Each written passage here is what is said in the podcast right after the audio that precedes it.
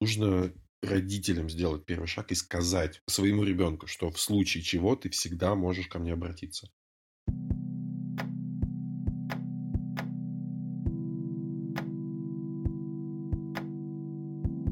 Современный мир – это мир интернета и гаджетов. По статистике, более 90% детей по всему миру в возрасте от 7 до 12 лет пользуются смартфонами и планшетами с доступом в интернет. Конечно, там много полезной и интересной информации. Но при этом мы, взрослые, знаем, что интернет может нести и опасность. И, конечно, родители обеспокоены тем, как защитить детей, когда они находятся в интернете – мы взрослые на интуитивном уровне понимаем, а психологи подтверждают, что если ребенка оставить одного в сети, без помощи и контроля, то он может серьезно пострадать. При этом родители говорят, что все время следить за тем, что делает ребенок в интернете, просто невозможно. А дети не скрывают, что рассказывают не все о том, что они делают в сети. Так можно ли как-то помочь в этой ситуации, обезопасить детей и поддержать родителей? Сегодняшний выпуск еще один в серии выпусков, посвященных детской безопасности. На этот раз о детской безопасности в интернете. Мы поговорим с Андреем Сиденко, экспертом лаборатории Касперского по детской безопасности в сети. Меня зовут Вика, и вы слушаете подкаст «Вдохновляющий быть мамой». И папой. Приятного прослушивания.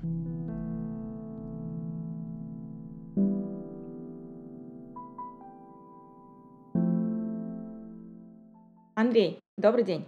Добрый день. Сложность современного поколения родителей сейчас в том, что когда мы вырастали, я могу сказать, что, наверное, я была подростком, когда в первый раз э, я узнала, что есть что такое интернет. Но когда мы были чуть помладше, мы вообще не знали, что такое интернет. Мы все узнавали сами, когда были уже довольно взрослыми. Узнавали обо всем методом проб и ошибок. И поэтому многие родители, которые сейчас сталкиваются с ситуацией, когда видят своего ребенка в интернете, они видят всю эту картину со стороны взрослого, скажем так, с высоты своих прожитых лет, с точки зрения взрослого человека. И это большая проблема, потому что мне кажется, то, как видят интернет дети и то, как видят интернет взрослые, это две большие разницы. И часто, знаете, бывает так, когда что-то хочет увидеть взрослый в буквальном смысле с высоты своего роста на то, куда смотрит ребенок, взрослый часто может не увидеть просто потому, что он выше. Вот есть подозрение, что из-за того, что взрослый человек уже взрослый, и интернет познал, будучи взрослым, он может какие-то нюансы в интернете и в сети не увидеть, просто потому что не знает, как это видит ребенок. Соответственно, очень часто, я думаю, это одна из больших проблем родителя, когда он начинает заговаривать о том, как ребенку вести себя в интернете и в сети, заключается в том, что э, мы сами не были детьми, мы не знаем, на что обратить внимание, и мы не знаем, откуда может идти опасность или какая-то угроза для ребенка, где ребенок может зайти куда-то не туда. Мы не знаем точно в подробностях, мы не знаем точно, а, какие сейчас подходы используются к ребенку, чтобы, например, с ним заговорил взрослый человек. Это, мне кажется, сейчас большая проблема. Вторая проблема, которая есть во всей этой ситуации, когда мы говорим о безопасности детей, например, в машине или, например, на улице, мы понимаем, что вопрос серьезный просто потому, что опасность, она очевидна, она наглядна. То есть, например, если это машина, очевидно, что аварии видят и взрослые дети, это можно показать. Когда мы говорим о безопасности виртуальной, многие родители к этому относятся довольно так скептически, потому что ну, это же нельзя пощупать. Это какая-то такая недооцененная угроза, которую, что вроде ребенок, если есть в сети, то мы максимально оценить эту угрозу не можем, потому что мы ее не видим предметно, скажем так. В связи с тем, хочется нашу беседу начать с самого такого краеугольного вопроса. В принципе, интернет несет опасность нашим детям? Смотрите, ну давайте э, я попробую пояснить, попробую ответить развернуто. В интернете достаточно много как каких-то положительных сторон, так и отрицательных. Говорить о том, что весь интернет плохой, и он однозначно представляет угрозу для наших детей, нельзя. Важно уметь им пользоваться, важно родителям объяснять ребенку, что такое хорошо, что такое плохо, точно так же, как они делают это по отношению к реальному миру. То же самое нужно делать и по отношению к виртуальному миру. И я считаю, что при правильном использовании, при наличии каких-то определенных технических решений в виде родительского контроля, например, при доверительных отношениях между родителями и их детьми, интернет не представляет угрозы. Наоборот, он э, может э, служить, может быть отличным инструментом для исследования мира, получения каких-то фактов, поиска информации и даже в том числе общения между детьми и родителями. Ну, например, в когда, ну, скажем, там, ребенок уехал в летний лагерь, при помощи интернета можно на большом расстоянии общаться друг с другом, хоть каждый день по видеосвязи. Поэтому однозначно могу ответить вам, что нет, интернет э, не несет угрозы при правильном его использовании. А как быть с той ситуацией, что логично, чтобы родителю понимать, что происходит у ребенка, когда он в сети, стоит использовать специальные средства контроля за ребенком.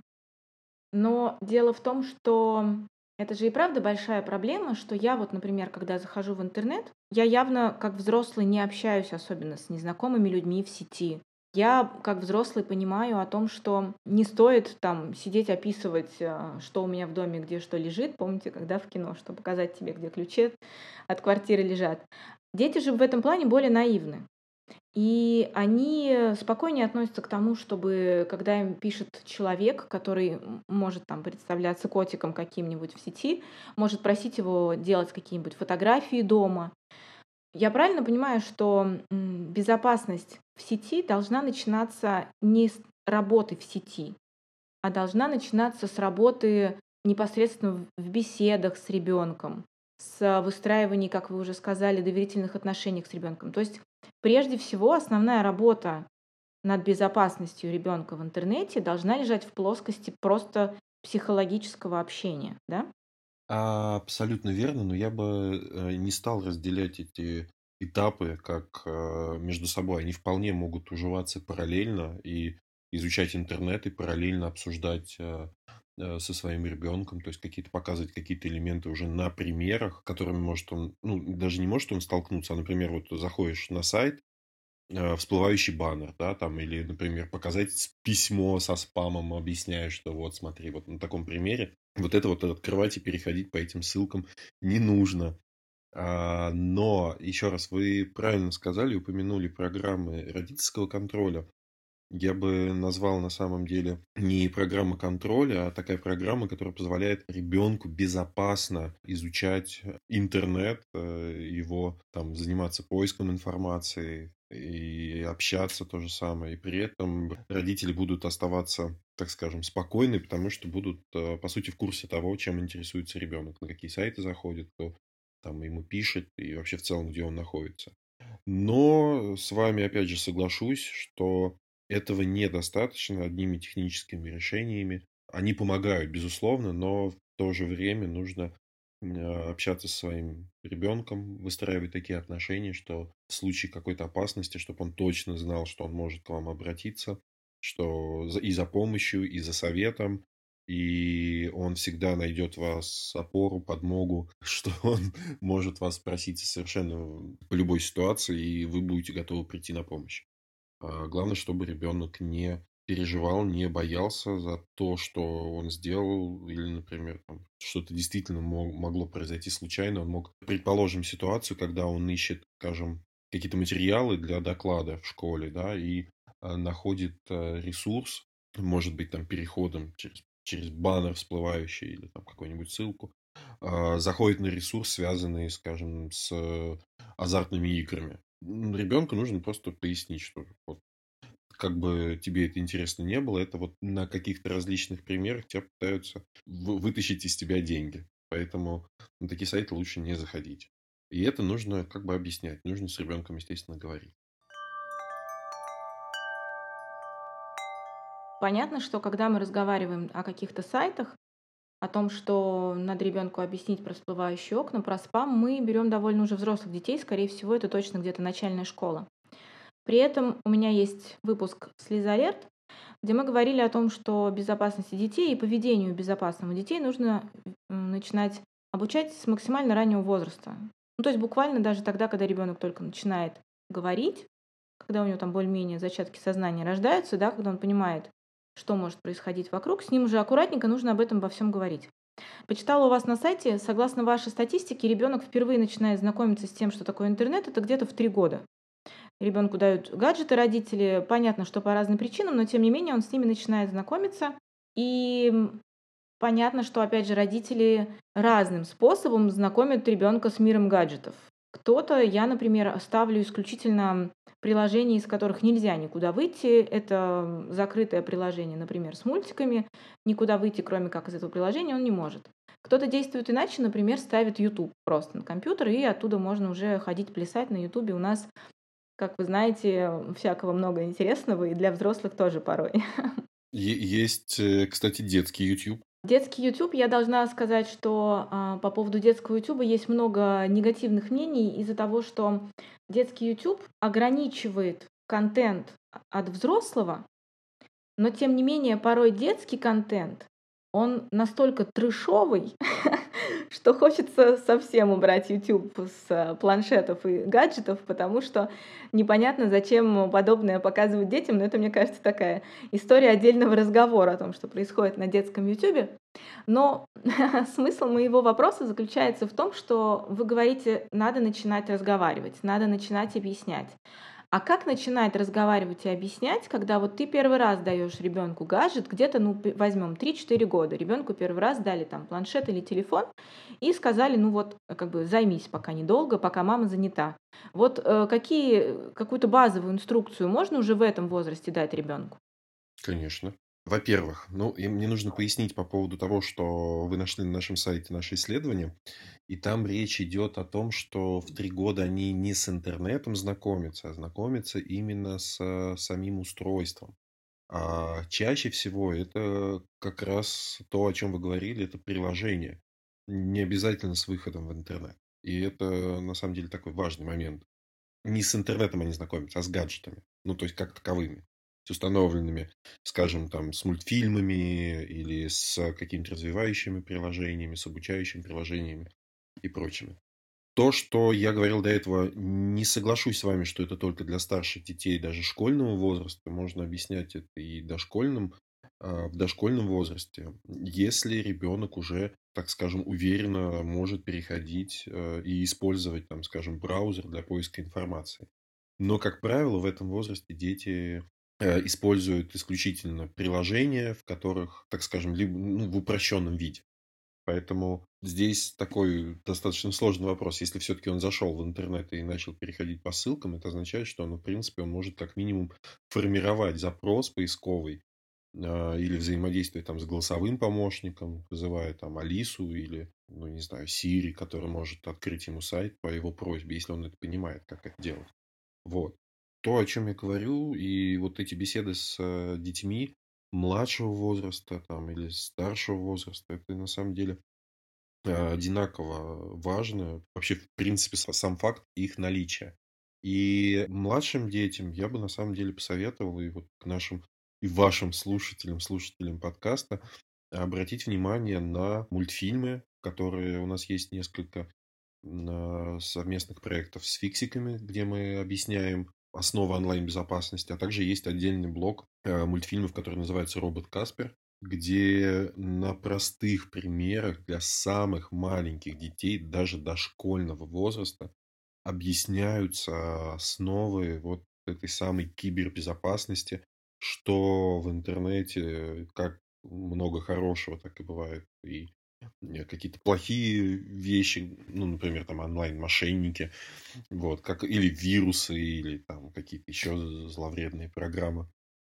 Как этого всего избежать, как этому научиться, можно начинать вот а, с таких а, мультфильмов. Они короткие, они, они все описывают какие-то жизненные ситуации.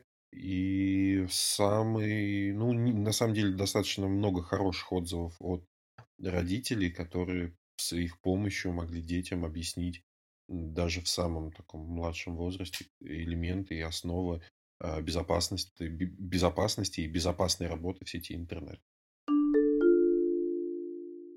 Вот как раз э, вы и хорошо, спасибо, что вы упомянули наш сайт, где вы нашли нашу статистику. Там есть, э, если вы обратили внимание, там три раздела для взрослых, для родителей и учителей, для подростков, рассматриваем такой средний возраст детей, детей средней школы, там, может быть, начальной школы, и для детей совсем маленьких, даже и дошкольных. Это отдельный раздел, который посвящен этой возрастной категории. И там есть, э, ну, помимо статей, есть такой там, раздел развлечения, где можно и посмотреть ролики, можно пройти тренажеры по кибербезопасности, но тренажеры, к слову сказать, надо, что они самые в младш... для младших школьников, а для самых для дошколь для дошкольников для детей, например, которые только собираются в школу идти, но уже знают, что такое интернет. Да, мы помним о них. Вот, есть э, прям ссылки на, ссылки на мультфильмы. И здесь объясняют, как создавать пароли, зачем это нужно делать. Что, если там тебе кто-то пишет, там просит у тебя перевести денег. То есть рассказывают о взломанных аккаунтах. О том, какие сайты считаются надежными. О том, что не нужно общаться с незнакомыми в сети интернет о том, как распознать ложную информацию в интернет, о том, какие там мошеннические какие-то схемы, пиратские сайты, фишинг, там, покупки в играх даже объясняются, что не всегда это хорошо, не всегда это нужно делать, что э, зачастую там какими-то мелкими тратами получаются огромные суммы, ну, что сильно бьет по бюджету. И опять же повторюсь, это вот в виде таких э, игровых ситуаций в режиме, ну, такой, как, как будто вы смотрите там определенный сюжет, да, в мультфильме объясняются действительно важные темы для детей и дошкольного возраста в том числе. Можно вместе со своим, можно со своим ребенком смотреть их. Давайте сейчас с вами попробуем собрать в список вообще все виды вариантов угроз, которые может нести интернет для детей абсолютно разного возраста. Скажем так, как раз посмотрим на вот эту проблему да, с точки зрения именно детского возраста, потому что я как родитель понимаю, какие, что у меня может всплыть и что может быть опасно. А вот как ребенку, что может быть опасно, я даже, у меня просто нету, например, школьников, да, и мой, мой ребенок тоже еще не сидит в интернете.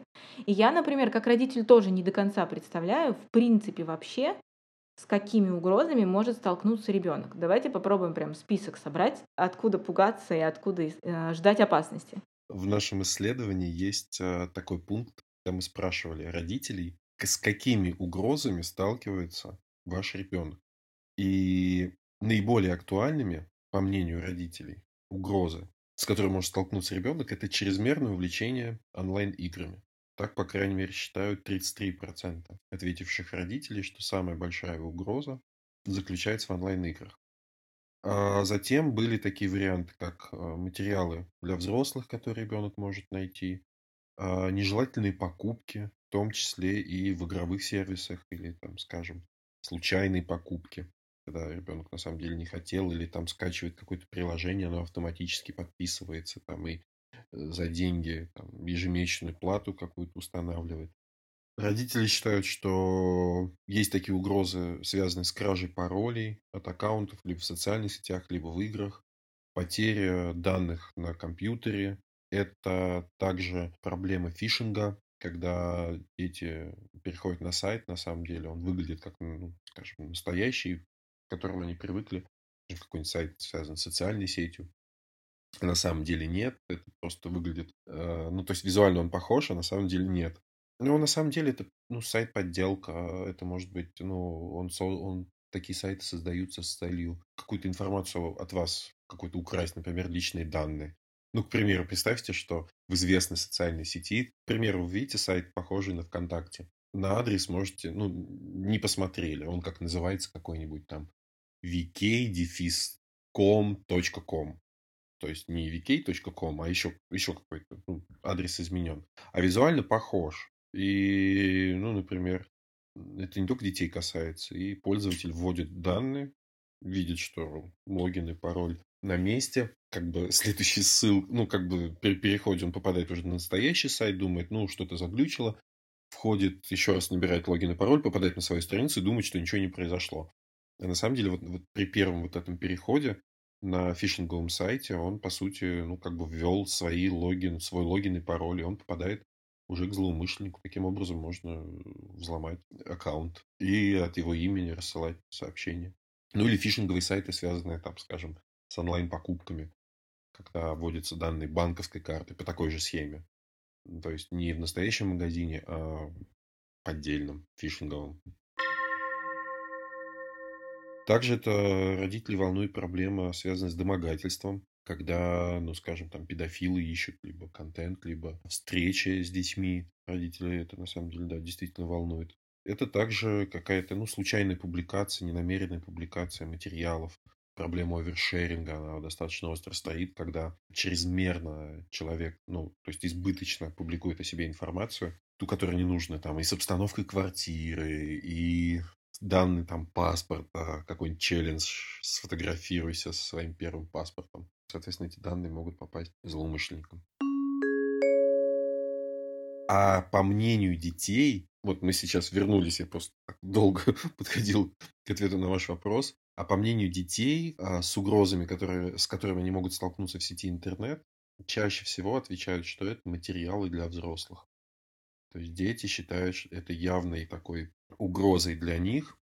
Материал для взрослых, который они могут... Это не обязательно контент, связанный там с порно.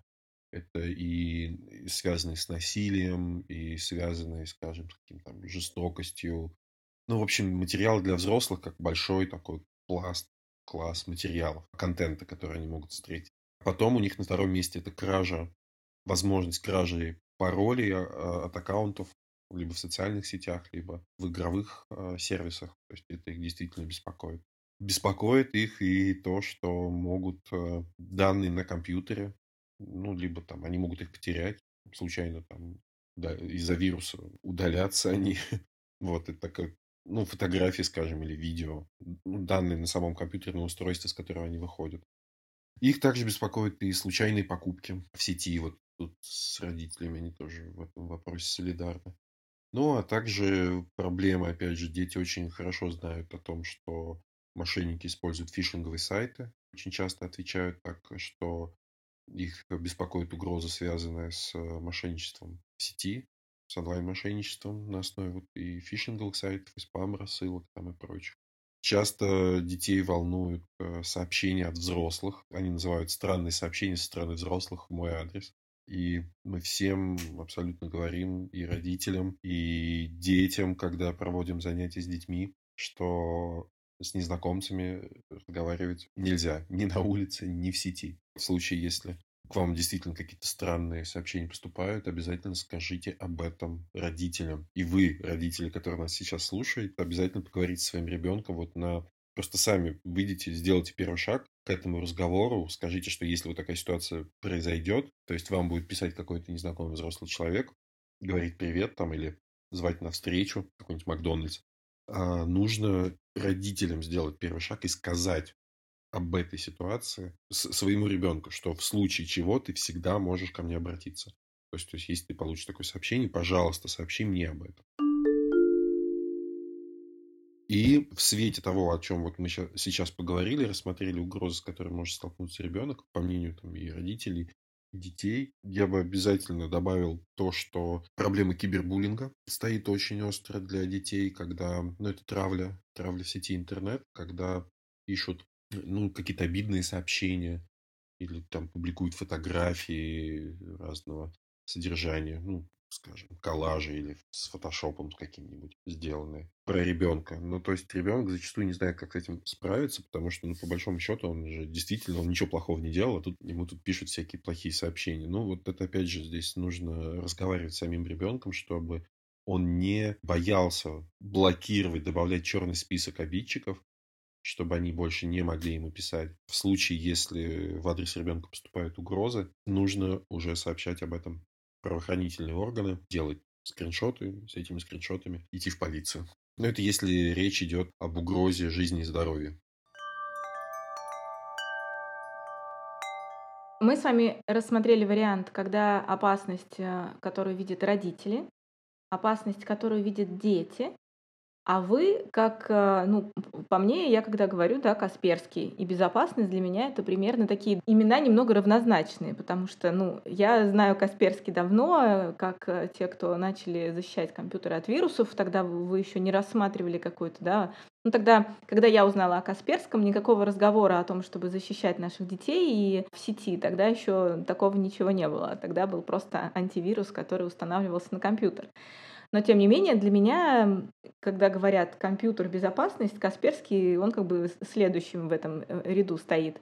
Поэтому для меня интересно, вы как те, кто на передовой вот э, нашей защиты в сети стоите, как специалисты, вы наверняка знаете вообще больше, чем родители и больше, чем дети вместе взятые. Видите ли вы еще где-то возможность, э, где нашим детям может быть какая-то угроза причинена? Вика, спасибо за вопрос. Но на самом деле вот то, о чем мы с вами уже поговорили, это такой основной вектор, о чем нужно говорить и с детьми, то есть те угрозы, которые он, с которыми он может столкнуться, мы ничего не утаиваем, и в наших встречах, в наших исследованиях стараемся как можно более полным варианте в таких больших масштабах донести до и родительской общественности, и до учительской общественности, и даже до детей, когда с ними занятия проводим. Все возможные угрозы, с которыми он может столкнуться. Если э, родителям даже интересно, ну, например, там свои какие-то навыки, знания прокачать, назовем это так, то, опять же, у нас есть сайт, к нему можно обращаться, там есть и обзор различных приложений, и возможности, и объясняется там способы настройки приватности в социальных сетях, как настроить, э, ну, чтобы там никто лишний вам не писал. И родителям я бы на самом деле, кроме того, что вот если вы уверены в том, что вот вы знаете абсолютно все, просто поговорить со своим ребенком. Зачастую дети вам расскажут намного больше ситуаций и вариантов, с которыми они могут, вот, с которыми они сталкиваются, с которыми они могут столкнуться в сети. И поэтому Здесь я бы, наверное, даже делал такой собирательный образ и того, что о чем, о чем пишем мы, да, и, ну, вот вы спросили, э, ну, как бы, что знаем мы, чего не знают родители. Все, что мы знаем, мы стараемся публиковать на сайте kids.kaspersky.ru э, в разделе для родителей, там, статьи или в разделе новости. Все, что там есть, все, значит, это мы говорим о том, что родителям неплохо это все тоже читать. Но в, в момент, когда вы будете беседовать с детьми, я просто сам это часто замечаю, когда э, работаем с детьми, они часто говорят намного больше. Дети, кстати, наши очень подготовленные. Они знают про фишинг и что такое спам, и даже что такое скам, и различные виды онлайн-мошенничества, и как э, там взламывают аккаунты, именно вот сама процедура какие письма при этом приходят, стоит ли верить, переходить по ссылкам, не переходить. Когда там явно в явном виде предлагают купить что-то, наушники там или PlayStation за какую-то очень там привлекательную сумму, дети сами говорят, нет, это явно это мошенничество и прочее. Вот. Но вот в момент вот этих диалогов э, с детьми, бесед, они сами рассказывают ситуации, в которых вот э, они сами уже оказались. И причем это дети как раз часто началь, начальной школы, из начальной школы. Они очень легко идут на контакт и рассказывают о ситуации, в которых они могли вот оказаться. И, ну, в частности, что при помощи там ребенок потерялся. То есть он пытался сам найти там при помощи карт, открывал карты, искал там, где он, куда ему выйти нужно. Ну, возможно, там с какой-то долей фантазии он это рассказывал, но тем не менее что вот при помощи интернета он смог найти дорогу, куда ему там ну, нужно. И да, они знают о тех вот сообщениях, которые могут получать от взрослых, да, которые пытаются, незнакомые люди пытаются втереться в доверие, они знают, что с ними не надо общаться. А дети даже в начальной школе знают, что в социальных сетях нужно страницу свою закрывать от э, просмотра со стороны чтобы она была доступна только друзьям, то есть тем людям, которых э, ребенок знает, которых он добавил в друзья. При этом каждый год появляются какие-то новые социальные сети, И в частности, вот э, в младшей школе очень популярны TikTok и Like. Вот эти социальные сети на основе коротких видео, там с музыкой, с видеоэффектами и с прочим. А, даже для таких сетей нужно ребенку объяснить, родителям. Вот вы нас сейчас слушаете, посмотрите, установлены ли эти приложения. Там есть такая функция приватности для детей. Когда вы ее активируете, да, и профиль ребенка, и тот контент, который он может смотреть, становится ну, с какой-то определенной категоризацией ресурсов для детей. На это нужно обратить внимание. Если вы знаете про там, безопасный поиск уже, если вы хорошо знаете, там, как настроить приватности или э, сделать э, э, закрытым профиль в Инстаграме, если не знаете, обязательно посмотрите, объясните это детям. То в ТикТок и лайк это такое для родителей что-то новое. Но да, вам, скорее всего, придется сначала самому с его это приложение установить и посмотреть, разобраться, а потом говорить с ребенком, тоже включить такую функцию у него. И это важно. Вы э, плавно перешли к моему следующему вопросу, который, мне кажется, для всех родителей даже более важный, чем э, то, какие угрозы несет интернет. Вопрос заключается в том, как оградить детей от опасностей, которые несет интернет. Но ваш ответ я хотела бы разделить на несколько разделов. Первый раздел — это интернет принципе, то есть это и поисковики, и какие-то различные сайты. Мы не будем пока затрагивать соцсети, потому что это как бы отдельная история.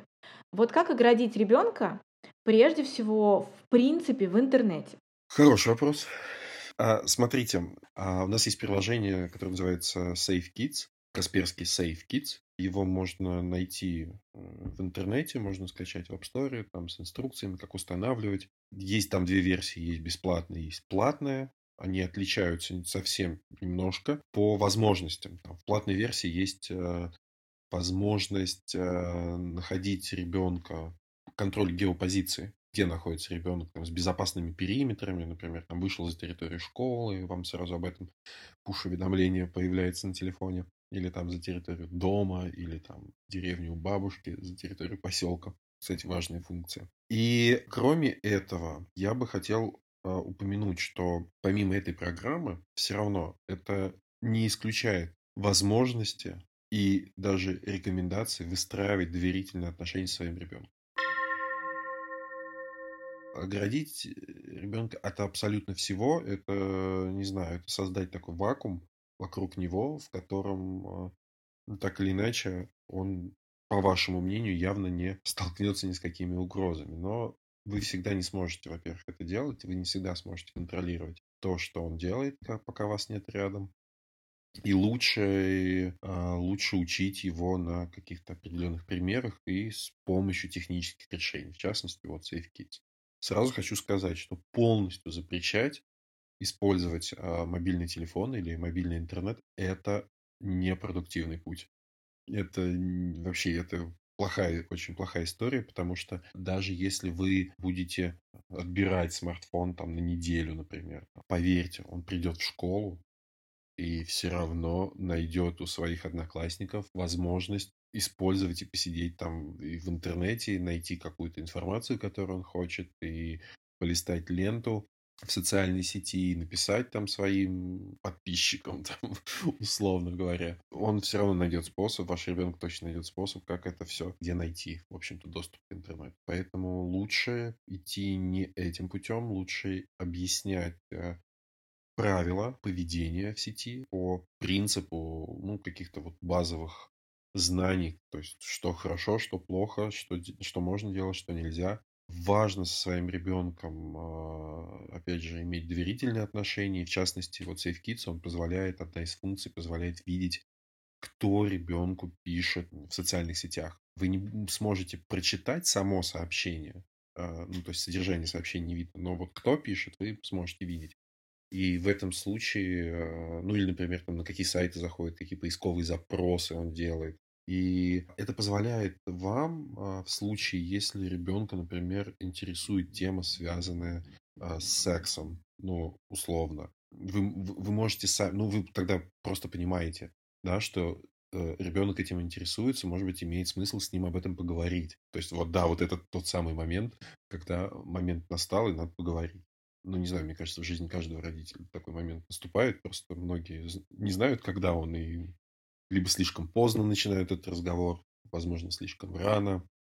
Вот, а здесь вы можете понимать о том, что да, ребенку это интересно, он начинает это смотреть уже, и, соответственно, ну, я не имею в виду именно, я не знаю, не порнофильмы, да, но так или иначе выходит на ресурсы, которые связаны с контентом про секс, да, и это повод с ребенком а, выйти на диалог, объяснить ему какие-то уже вещи, которые ему интересны. Или, ну вот, дать ему возможность задать вопросы. И, на мой взгляд, это очень сильно облегчает ситуацию в том плане, что вы как бы как родитель точно знаете, что все время настало, и ребенок, он как бы снимает вот этот вот возможность, э, не знаю, будет ли он спрашивать вас, может быть, он и не, не то, что не собирался, может быть, он хотел вас спросить, но не знал, как, как э, это сделать. И я хотел бы особое внимание обратить на то, что раз уж мы говорим про безопасность в интернете, да, вот SafeKids, он позволяет как раз использовать те же поисковые запросы таким образом, что, в принципе, ребенок не сможет найти никакой информации, которую ему еще по возрасту не полагается знать. Поэтому мы и говорим о том, что эта программа не родительского контроля, а ну, по факту она родительского контроля, но мы смотрим несколько шире и считаем, что это программа, которая позволяет безопасно, в безопасном таком режиме изучать интернет. Когда родитель начинает говорить о безопасности ребенка в интернете, он начинает, например, представлять себе картинку, что у него сидит компью- за компьютером ребенок, где-то там начинает лазить, вводит какое-нибудь слово, слово за слово, цепляет, вылезает на какой-то нежелательный контент. И когда, например, мы говорим о функции родительский контроль в поисковике, как в Гугле, да, например, там э, это работает определенным образом. А когда вы говорите о своем контроле SafeKids, окей, не контроль, но тем не менее некоторое наблюдение над активностью ребенка в сети, вы в этот момент э, как бы, большое внимание уделяете тому, как я поняла, опять же, читая все ваши данные и материалы в интернете, которые вы предоставляете, вы большое внимание уделяете тому, что вы расширяете круг внимания родителя, потому что интернет — это не только компьютер. Интернет — это вообще все устройства, с которых может выйти ребенок в интернет. Соответственно, ваше вот это приложение, оно позволяет контролировать все девайсы, все компьютеры, стационарные компьютеры, ноутбуки, планшеты, телефоны, все одной вот этой программы, которая везде устанавливается, и получается есть некий режим одной кнопки, да, когда вы из, из одной точки настраиваете правила игры для абсолютно всех девайсов одновременно. Так это работает? Да, более того, там действительно единый доступ через, э, можно через веб-интерфейс, можно через родительское приложение, но вы видите абсолютно все. И настройки достаточно гибкие, которые позволяют, например, в случае, если, ну, скажем, категория ресурсов еще не положен, конкретно сайт знает, ну, какой-то вот тот он ищет, он может попросить разрешения, например, у вас. Вы можете этот сайт ну, добавить в белый список, и тогда он откроется, и можно будет пользоваться. А как работает э, программа, как вот вы сказали, что ребенок может начинать что-то искать, да, по каким-то словам. И в том же YouTube, например, запросы будут блокироваться. Ему не дадут это написать, или ему не выдадут информацию, или всплывет сообщение родителю, что ребенок ищет конкретное слово. А, так и работает, в общем-то, ребенок, если, ну да, он интересуется тем, у родителей есть, э, ну вот этот вот, собственно, интерфейс, пульт управления с единой кнопкой, в котором а, он может видеть, какие поисковые запросы делает ребенок, на какие, может видеть, на какие сайты он переходит. Автоматически выставляется категория, там потенциально опасное содержание, он, скажем, азартные игры или наоборот, там, скажем, образовательный ресурс. Он вот это все подсвечивает, показывает родителю, и он может это, может это знать, может это видеть. Следующий раздел, как можно и где оградить ребенка, это соцсети. И мне кажется, это совсем такая больная тема для родителей, потому что сознательный родитель понимает, что он сам сидит в соцсетях. Он не может ребенка оградить от соцсетей и сказать, что нет, ты еще не можешь. Знаете, как там в американских фильмах, только в 21 год ты можешь пойти и купить себе алкоголь и можешь себе установить Facebook на телефон. Родитель понимает, что не то время. Дети развиваются быстрее, дети в интернет входят гораздо раньше, чем мы когда-либо в него вошли. Поэтому устанавливать соцсети родитель не может сказать нет на это. Но тем не менее, опять же, сознательный родитель хочет обезопасить своего ребенка там, одновременно беспокоясь о том, чтобы не оказать чрезмерного давления на ребенка при оказании помощи, да, вот в этой ситуации, чтобы ребенку там было безопасно. Понятно, что вот вы сказали, через э, SafeKids можно контролировать, кто пишет ребенку, и тем самым родитель может понимать, что происходит. Есть разные способы, которые родители предлагают для контроля за соцсетями у ребенка. Один — это быть у ребенка другом в соцсетях и тем самым видя, какие посты он выкладывает. Это лайтовая версия. Есть более такой хардкор, когда родитель знает пароль ребенка, неважно каким образом, но он его знает, и он себе ставит на телефон соцсеть, и заходит в нее под паролем ребенка. И он, соответственно, видит все то, с кем переписывается. Вот вы со стороны, как специалисты, которые я, я точно знаю, что вы задумываетесь о психологической стороне вопроса, да, о моральной стороне вопроса во всем в этом происходящем, в этой проблеме. Вот вы, как люди, которые, с одной стороны, отвечают за безопасность, а с другой стороны, как люди, которые понимают вот эту морально-этическую сторону вопроса. Что вы можете подсказать родителю, как вообще вот в этом во всем жить, существовать и э, жить безопасно ребенку? Как тут поступать? Ну, во-первых, те, кто вот так вот делает, ну, смотрит без ведома своего ребенка и читает переписку, ну, это не очень хорошо помимо этических вопросов, это явно приведет рано или поздно к какому-то определенному конфликту. Действительно, знать пароль и не заходить, но, скажем, а в случае чего просто, в случае совсем какой-то опасности, да, зайти и посмотреть. Допустим. Я скорее вот всю эту ситуацию вижу следующим образом, что ребенку нужно доверять. Вопрос именно вот в этих доверительных отношениях. Наша программа не позволяет читать сообщения но позволяет видеть, кто ребенку пишет. И позволяет смотреть, что, собственно говоря, происходит, какие поисковые запросы делает он, что вообще в целом он делает, какие приложения использует там и прочее. Нужно ему объяснить, для чего вы как родители, папа, мама, зачем вы это делаете. И очень часто многие ограничиваются фразами «так надо», «мне видней», и это не совсем правильно. Ребенку нужно объяснить, что интернет – это большая-большая-большая сеть, где есть как положительные стороны, какие-то положительный контент или безобидный контент, связанный с образованием, например, или там, ну, все мы знаем просмотр каких-нибудь видео, сериальчиков, музыку можно послушать, друзьям написать, так и какие-то определенные там негативные стороны, ну, связанные, например, с онлайн-мошенничеством. Ребенку нужно это объяснить. И вот такие подобные приложения, которые родители устанавливают ему на телефон, они помогают ему избежать всех вот этих вот а, негативных элементов, отрицательных сторон. И ребенок должен понимать, что да, вот есть приложение, оно помогает решить множество проблем. Что это все не просто, не просто так. Чем чревато использование пароля ребенка и вход уже с своего устройства? Ну, во-первых, рано или поздно ребенок догадается, что что-то не так. Во-вторых, в последнее время социальные сети, там срабатывает такой механизм защиты э, аккаунта, который блокирует аккаунт на том устройстве, с которого вы выходили раньше. Ну, то есть, грубо говоря, ребенок находился в ВКонтакте, вы зашли за него, соответственно, он может уже на своем аккаунте не зайти. Или, например, об этом уведомить владельца аккаунта. То есть ребенок будет знать, что в его аккаунт кто-то зашел. То есть, ну, представьте, да, ситуацию, когда, ну, не знаю, вы из благих намерений пытаетесь что-то там залезть в аккаунт и посмотреть, да, а ребенок получает смс, что в его аккаунт кто-то вошел сейчас вот с такого-то, с таким-то IP, вот в таком-то регионе. Ну, понятно, что он сделает. Он зайдет, поменяет пароль. Ну, как бы сделал нормальный, вообще любой нормальный человек. Да, потому что вряд ли он подумает о том, что это его мама или папа решили его переписку почитать. Вот, и на этом, в общем-то, все ограничится. И следующий пароль, как узнает мама и папа, как узнают они этот пароль, который сменил ребенок и поставил себе новый, ну, это уже тоже большой вопрос. То есть рано или поздно придется все-таки выйти на диалог и поговорить с ним. Поэтому это не конструктивный путь. Лучше ребенку доверять, лучше выстраивать такие отношения, когда ребенок может вам довериться и рассказать все, что его тревожит.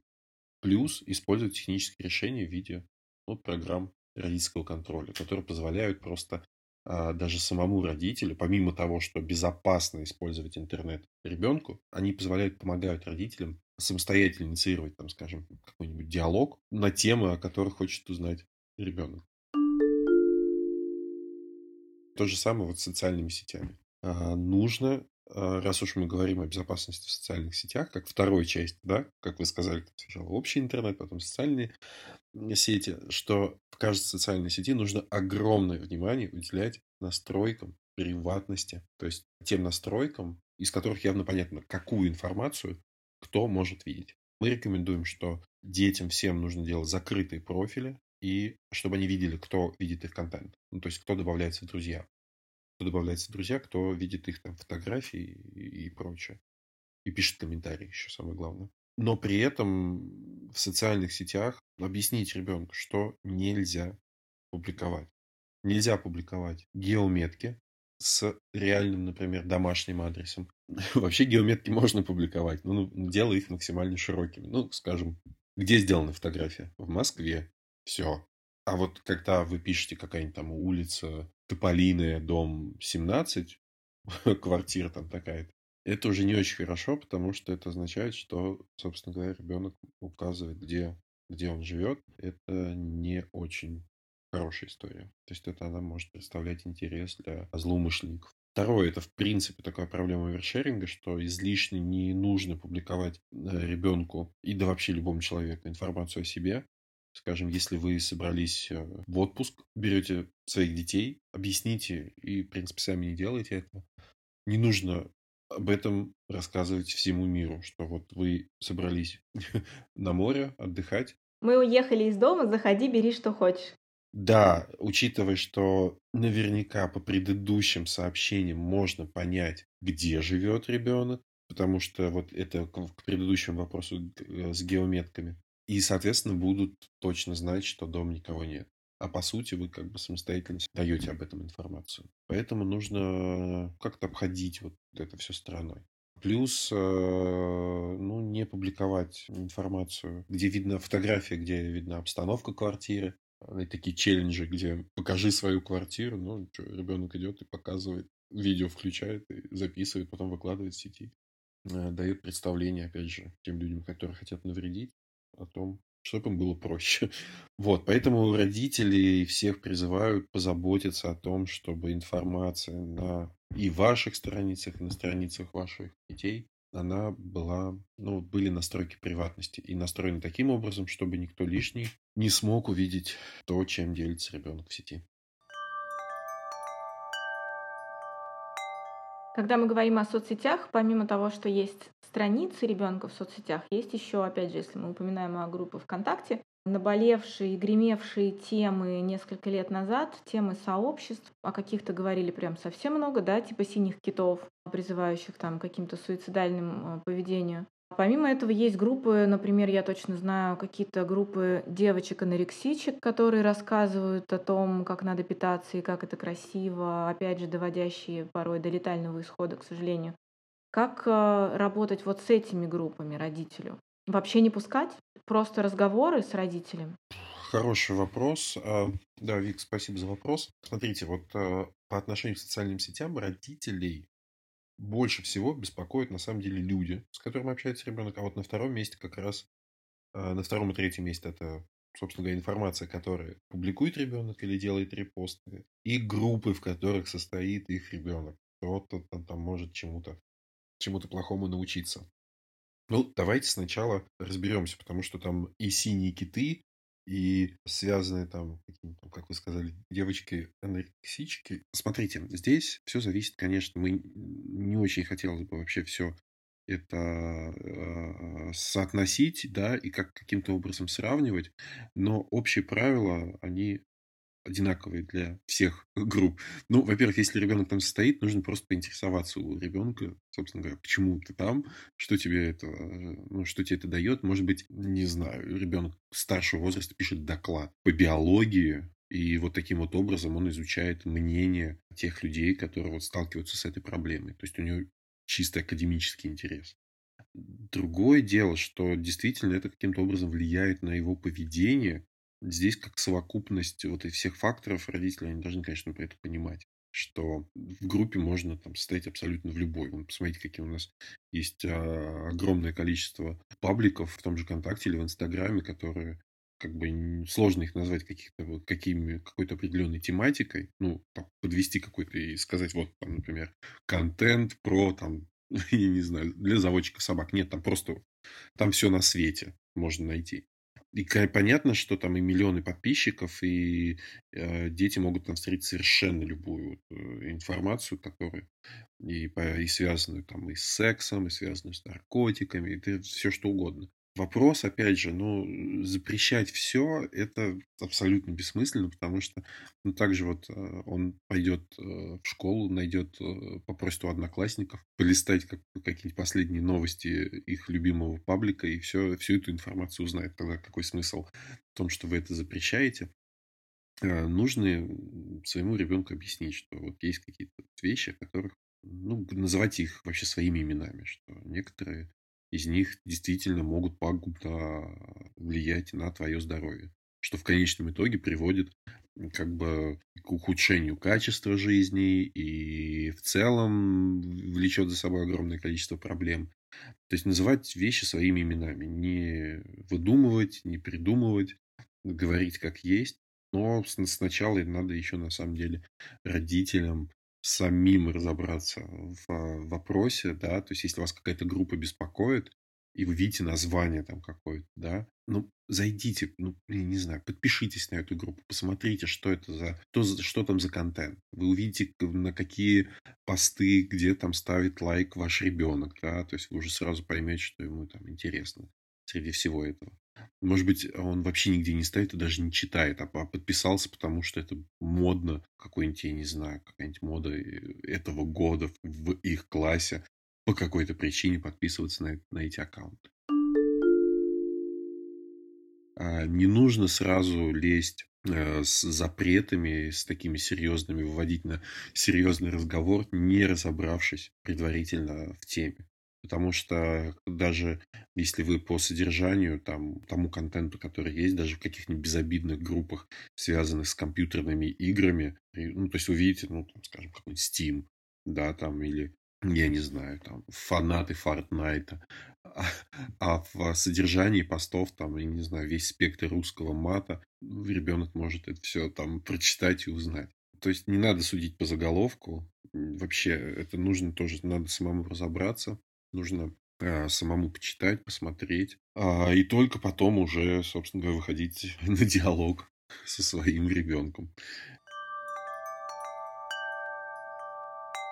В самом начале вы сказали, что основную проблему, которую видят родители, в принципе, связанную с компьютером, это, в принципе, онлайн-зависимость которая в том числе касается и игровой зависимости. Вот с этим вы как советуете справляться? Не, не рубить с плеча и не говорить, что все игры плохие. А, есть очень много хороших компьютерных игр, которые позволяют ребенку и а, научиться взаимодействовать с другими игроками и добиваться целей, планировать. Те же стратегии очень замечательно учат детей, ну, там, не знаю, планировать свой бюджет, скажем так. Да, то есть они знают, какие ресурсы нужно добывать, чтобы их потом там как-то тратить с умом компьютерные игры бывают разные. И родителям, ну, в первую очередь, я бы хотел сказать, что а, нужно обращать внимание на возрастной ценз. А, это, во-первых. А во-вторых, чтобы детально разобраться в самой игре, надо поиграть самому. Как бы это ни звучало сейчас, но если ваш ребенок постоянно играет какой-нибудь там PUBG, да, или Fortnite, или Minecraft, ну, не поленитесь, установите себе приложение, посмотрите, э, о чем вообще эта игра, что это там что она из себя представляет, э, и механика игры, и попробуйте даже вместе поиграть. Это, во-первых, и определенное поле совместных, э, совместной деятельности, хоть и онлайн, да, а с другой стороны, вам, как родителю, это позволит узнать ребенка чуть лучше. Поэтому не все, как, как, как итог, не все игры плохие. Попробуйте поиграть сами. Если вы видите, что да, действительно там что-то э, совсем плохое, попробовать, надо выйти на диалог, что это именно привлекает, или каким-то образом, ну, ограничивать это, наверное, достаточно. Опять же, сложно, потому что когда, ну, там, представьте, вот мальчики, девочки обсуждают какую-то игру, а ребенок, он абсолютно выпадает, он не понимает вообще, о чем идет разговор. Хотя, возможно, там даже ничего плохого в этом нет. Пробуйте вместе поиграть или, например, каким-то образом. Кстати, важный вопрос, но нужно делать это дозированно. ну, то есть установить правила, что вот играем до там сделали уроки, потом играем, но не позже 9 часов вечера, надо потом готовиться ко сну. Ну, правила каждый, я не буду сейчас ничего советовать, они в семье всегда каждый свои, поэтому свои правила. Здесь все бывает по-разному. Возвращаясь к психологической стороне вопроса безопасности детей в сети. У вас на сайте Safe Kids написано о том, что от вас можно получить советы профессионального психолога относительно онлайн-активности ребенка. Вот про это коротко расскажите, пожалуйста. Что это за программа такая? А это все связано, это связано с э, Safe Kids. Это не программа, ну нет, Safe Kids это программа, а возможность получить консультации психолога – это ответы на наиболее часто задаваемые вопросы, которыми э, сталкиваются родители по отношению к онлайн-жизни их ребенка. А, Причем там их достаточно много. Их, э, ну, все перечитывать и зачитывать я сейчас не буду, но обязательно обратите внимание, там есть абсолютно все. Как разговаривать с ребенком по поводу контента, который он смотрит, как разговаривать там по поводу онлайн-игр, чтобы играл поменьше. Ну, в общем, это так, такие ответы на часто задаваемые вопросы от профессиональных психологов. А, ну то есть это уже список вопросов с ответами, а не просто родитель может кому-то там написать, связаться и ему оперативно ответить. Это уже готовые вопросы и готовые ответы. Да, это не колл-центр. Э, нет, конечно. Но это достаточно сложно представить, потому что ну, вопросов их, понимаете, они все индивидуальные.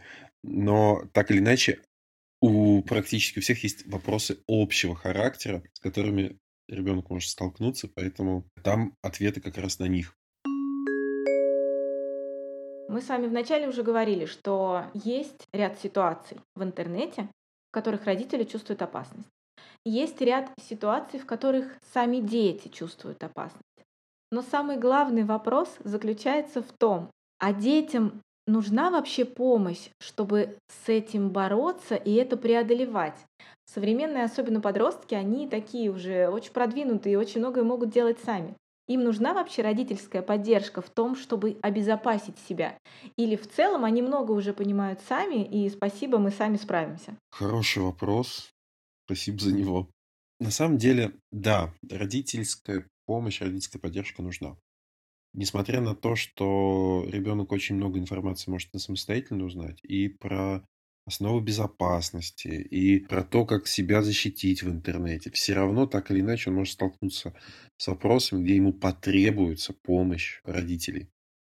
И чем, собственно говоря, родитель больше интересуется, тем легче и быстрее он сможет ему помочь. Чаще всего, больше всего родители, ну, как бы участвуют в жизни, интернет-жизни ребенка в возрасте от 4 до 6 лет. Как раз тогда, когда, вероятнее всего, покупают самое первое устройство ребенку. Но чем ребенок становится старше, тем контроль стороны родителей меньше. И если родители делают все правильно и объясняют, например, какие бывают угрозы, как с ними, что делать, если с ними столкн... вы стол... ну, ребенок столкнется, как себя вести. Если он не знает, как себя вести, да, пожалуйста, подойди, спроси меня. Тогда, да, все нормально на самом деле, но если этого не происходит и просто родитель отпускает такое свободное плавание ребенка в интернете, но на самом деле ничему хорошему это не приведет. Потому что, опять же, по мнению детей, они могут столкнуться там и с контентом для взрослых, хотя они этого и не хотят. Конечно, проблемы, связанные с кибербуллингом без вмешательства родителей, зачастую сложно решить. Потому что кто бы не думал, что это все а, остается в виртуальном мире, оскорбления, всякие комментарии обидные. Но по мнению, опять же, родителей, вот по нашему исследованию, по мнению родителей тех детей, которые столкнулись с кибербуллингом, это все перетекает в реальную жизнь в виде стресса, бессонницы, ухудшения там, социальной активности, снижения социальной активности, ухудшения успеваемости. Поэтому помощь родителей, она нужна. Без нее достаточно сложно. Как бы мы ни думали о том, что наши дети справятся с любыми угрозами, с которыми они могут столкнуться, нет, надо все равно помогать.